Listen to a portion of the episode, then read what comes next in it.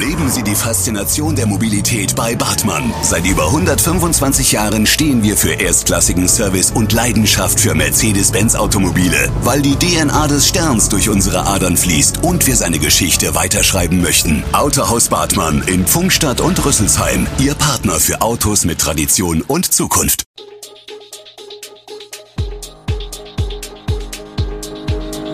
Gude, unser morgendliches News Update. Das Wichtigste aus Südhessen für Sie im Überblick. Guten Morgen aus Darmstadt an diesem 4. April. Neue Bürgermeister in Großumstadt und Rostorf, Odenwald-Schlachthof soll eine Zukunft haben und Entsetzen über russisches Massaker in der ukrainischen Stadt Butscha. Das und mehr gibt es heute für Sie im Podcast. Es ist ein Wahlergebnis, mit dem in dieser Deutlichkeit wohl kaum jemand gerechnet hatte. René Kirch, unabhängig, hat mit 65,14 Prozent der Stimmen die Stichwahl gewonnen und wird Großumstadts neuer Bürgermeister. Damit setzte er sich überraschend deutlich mit nahezu einer Zweidrittelmehrheit gegen seinen Mitbewerber Matthias Kreh, SPD, durch, der sich nach seinem zweiten Platz im ersten Wahlgang nun ein weiteres Mal geschlagen geben musste und das mit nur 34,86 Prozent. Die Wahlbeteiligung lag bei 52,53 Prozent, das ist etwas weniger als zwei Wochen zuvor, als sie noch bei 54,2 Prozent gelegen hatte. Insgesamt haben 5.779 der rund 17.000 Wahlberechtigten ihr Votum für den unabhängigen Kandidaten Kirch abgegeben und somit entschieden, wer künftig die Amtsgeschäfte im Umstädter Rathaus führen wird. Ich hätte nicht damit gerechnet, dass das Ergebnis so eindeutig ist, brachte René Kirch am Wahlabend seine Freude zum Ausdruck. Er war als jüngster Kandidat in den Wahlkampf gestartet. Gewählt wurde auch in Rostorf. Dort hat sich Norman Zimmermann durchgesetzt. In der Stichwahl am Sonntag erreichte der unabhängige Kandidat mit 65,65 Prozent fast zwei Drittel der Stimmen. Seine Kontrahentin, die Grünen-Kandidatin Astrid Kaufmann, kam auf 34,35 Prozent.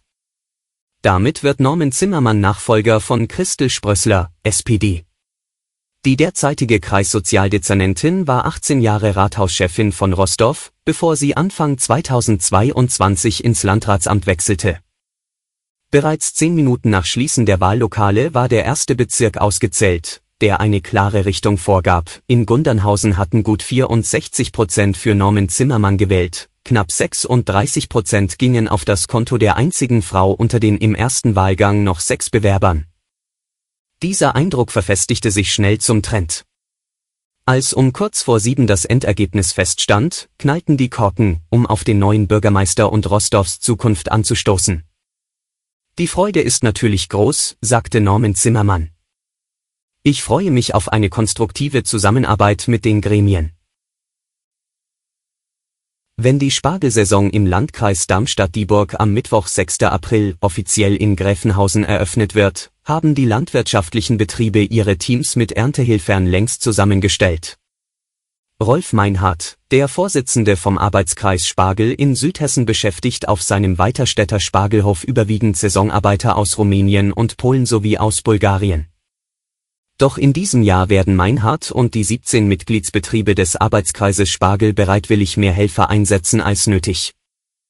Die Landwirte wollen Geflüchteten aus der Ukraine die Möglichkeit geben, auf den Feldern und in den Betrieben mitzuarbeiten.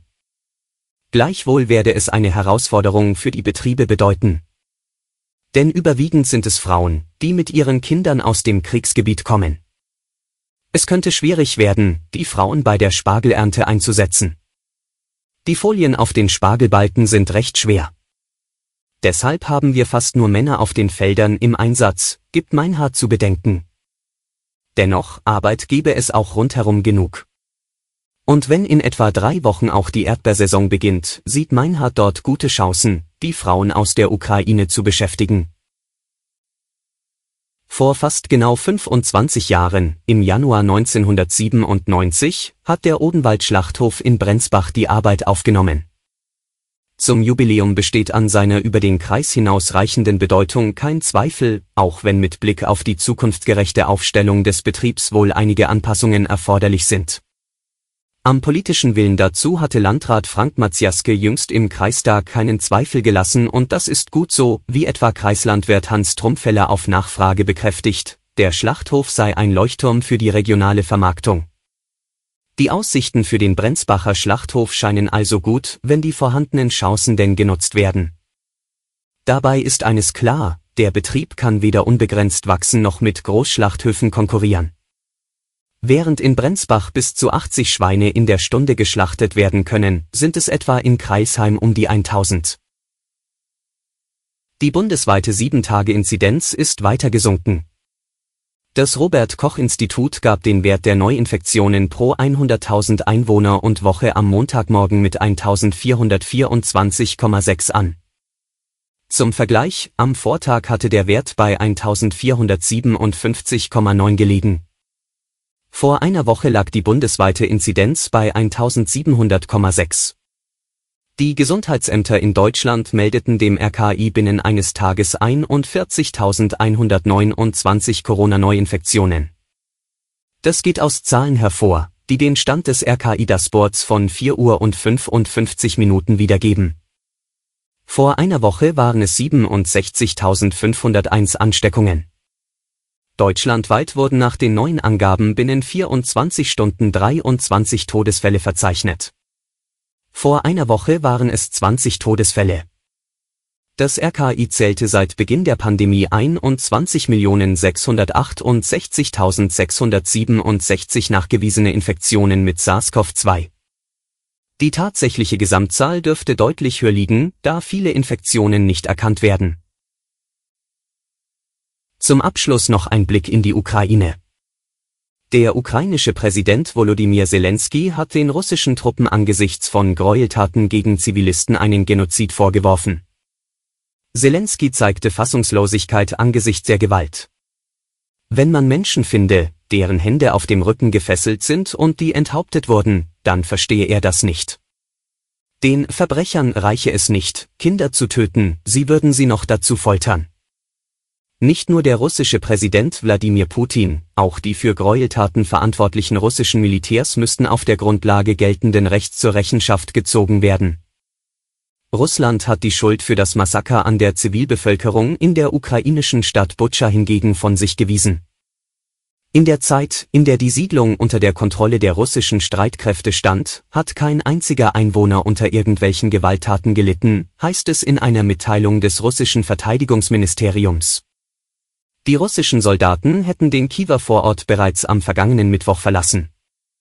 Das russische Verteidigungsministerium sprach im Mitteilungsdienst Telegram von einer geplanten Medienkampagne und vermittelte den Eindruck, dass die ukrainische Armee die Zivilisten durch Beschuss selbst getötet haben könnte. Belege dafür gab es nicht. Alle Infos zu diesen Themen und noch viel mehr finden Sie stets aktuell auf echo-online.de. Gute Südhessen ist eine Produktion der VAM von Allgemeiner Zeitung, Wiesbadener Kurier, Echo Online und Mittelhessen.de. Redaktion und Produktion die NewsmanagerInnen der VAM. Ihr erreicht uns per Mail an audio.vam.de.